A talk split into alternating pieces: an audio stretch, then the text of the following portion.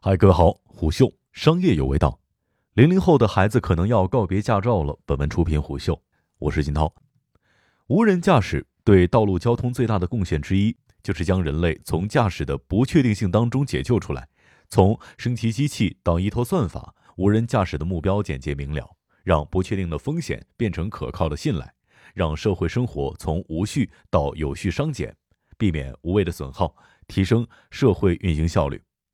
简而言之，就是让生活更美好。有关部门预测，预计到二零二五年，无人驾驶汽车的销售规模将达到二十万辆，有望产生两千亿美元至一点九万亿美元的产值。二零三五年将达到一千一百万辆，届时无人驾驶汽车保有量将达到五千万辆。也就是说，零零后生的孩子很有可能要告别驾照了。面对如此巨大的市场，传统车企目前迎接的方式却不甚令人满意。其中一个核心的问题是，传统车企的造车能力和无人驾驶所需要的软件研发能力处在两条平行线上，想要产生交集的话，只能寻找合适的桥梁。为了解决软硬件分家的问题，要么像宝马一样收购无人驾驶领域的初创公司，或者呢像奥迪一样和供应商进行联合开发，再或者像奔驰干脆暂时放弃。不过无论怎样，殊途同归，受牵制的环节太多，进度都会特别慢。作为挑战者，入局造车行业的互联网企业则更为热忱。软件定义汽车是互联网企业们入局及共识的口号。像人工智能深度学习、云端算法和 3D 高清地图这些无人驾驶的前置技术，互联网公司更有实力去完成，而且没有硬件成本拖后腿，自由度比传统车企大了无数倍，研发效率更是远超传统车企的。在无人驾驶领域，以算法和数据见长的互联网公司，国外有开启无人驾驶先河的谷歌，国内则有深厚技术积淀的百度。甚至百度在去年的测试当中还拿到了比谷歌还要好的成绩，驾驶员人均二点九万公里介入一次，比谷歌的最好成绩还要多了接近一万公里。百度和谷歌作为国内外两家在自动驾驶领域拔得头筹的互联网公司。在采用相同的技术战略路线的时候，也面临着相同的技术落地的问题。要知道，这才是能够将科技转化成生产力，并且进一步创造社会和企业价值的关键。相比传统车企一直保持保守的态度，不想或者是有限开放接口的固步自封，以蔚来、威马、理想和小鹏为代表的造车新势力，迅速和互联网企业达成一致。互联网企业借助造车新势力的制造业优势落地。造车新势力得以迅速补齐在数据算法上的短板，形成了一套流行的玩法。互联网企业提供软件，新势力配合硬件，联手加速进入无人驾驶时代。在新势力的阵营当中，威马的群众路线显然更为打动技术龙头的百度。威马的愿景是成为油车时代的大众智能手机当中的小米那样。换句话说，威马二十万上下的定价目标是规模化优势带来的技术普及和成本下降。大众化的路径正中百度下怀，在同类新势力当中，实力和发展路线的匹配度可与之抗衡的还找不到第二家。如今，威马成为了新势力当中唯一一个与百度深度合作的企业，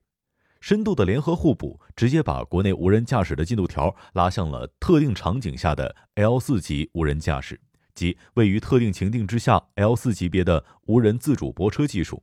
这意味着，产品一旦量产，我们就可以在停车场当中看到无人驾驶的威马汽车从停车位里面开出来，而车主只需要站在电梯门口点一下手机而已。这是国内乃至全球范围当中距离无人驾驶巅峰最近的一次。目前我们看到的无人驾驶可以分成两大路线，一个是以谷歌和百度为代表的高感知加高处理能力的路线，另一个是以特斯拉为代表的低感知加高处理能力的路线。这两条路线的区别集中在一个传感器上，也就是雷达。雷达路线的不同，关乎到无人驾驶车辆是如何感知这个世界，进而分化出不同的技术沉淀。特斯拉出于低成本考虑，坚持使用毫米波雷达加高清摄像头的组合。百度在与威马合作打造的无人自主泊车平台，使用的是价格更高但效果更好的超声波雷达、毫米波雷达和高清摄像头的组合。作为精度更高、价格最贵的传感器，激光雷达已经被公认是未来 L 五级别的无人驾驶车辆的标配了。那么，如何降低成本，才是其得以普及的关键所在。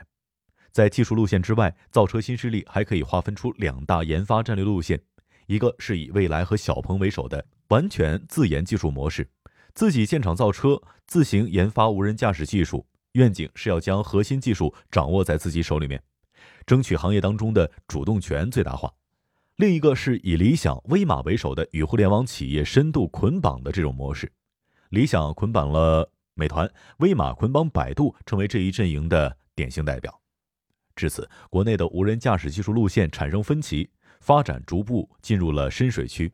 很多人认为，在无人驾驶这件事情上，坚持以自主研发的形式实现，纯粹是感性超越理性的选择，圆造车梦的嫌疑会比较大。相比新势力和互联网公司更为敢为的深度绑定，长安和华为、上汽和阿里走的就是另外一条合资造车的路，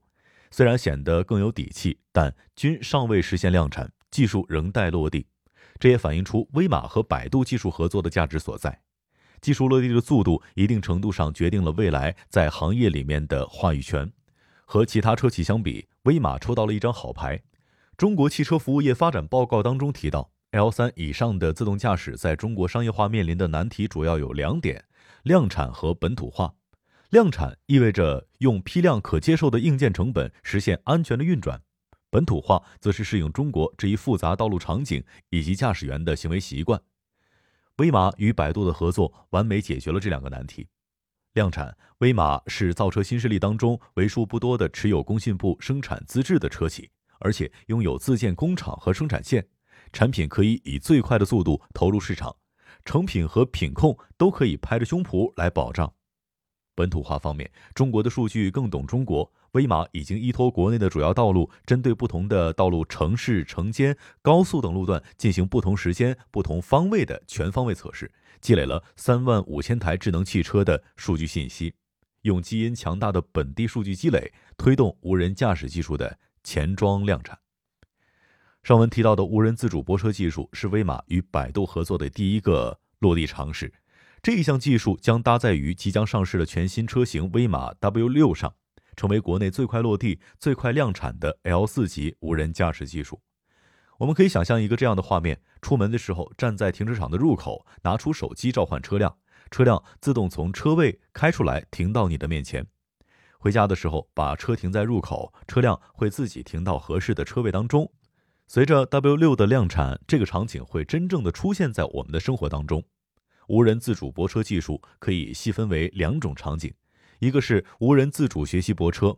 这个是建立在有固定车位的情况下，让车辆完成一次线路的学习，然后车辆将学习数据扔到云端去，再次使用的时候，车主就可以下车，依靠系统的学习能力，实现无人操作的停车入位，或者是一键召唤车辆到身边。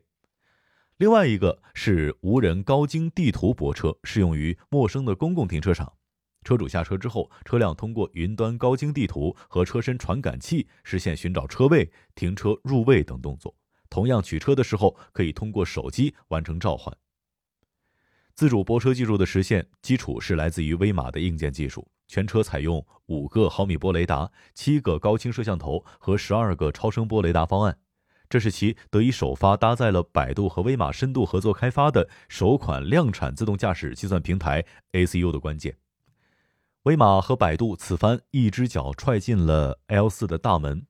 携带 L 四级无人驾驶技术的 W 六落地车型给业内打样的同时，为 L 四的其他特定场景去探路，将吸引更多供应链和车企紧随其后。威马和百度这对技术搭档，从最开始的不被看好，到以业内最快速度将 L 四落实量产，很有可能正在成为我们推开未来出行场景的第一扇门。商业洞听是虎嗅推出的一档音频节目，精选虎嗅耐听的文章，分享有洞见的商业故事。我是金涛，下期见。虎嗅商业有味道，本节目由喜马拉雅、虎嗅网联合制作播出，欢迎下载虎嗅 APP，关注虎嗅公众号，查看音频文字版。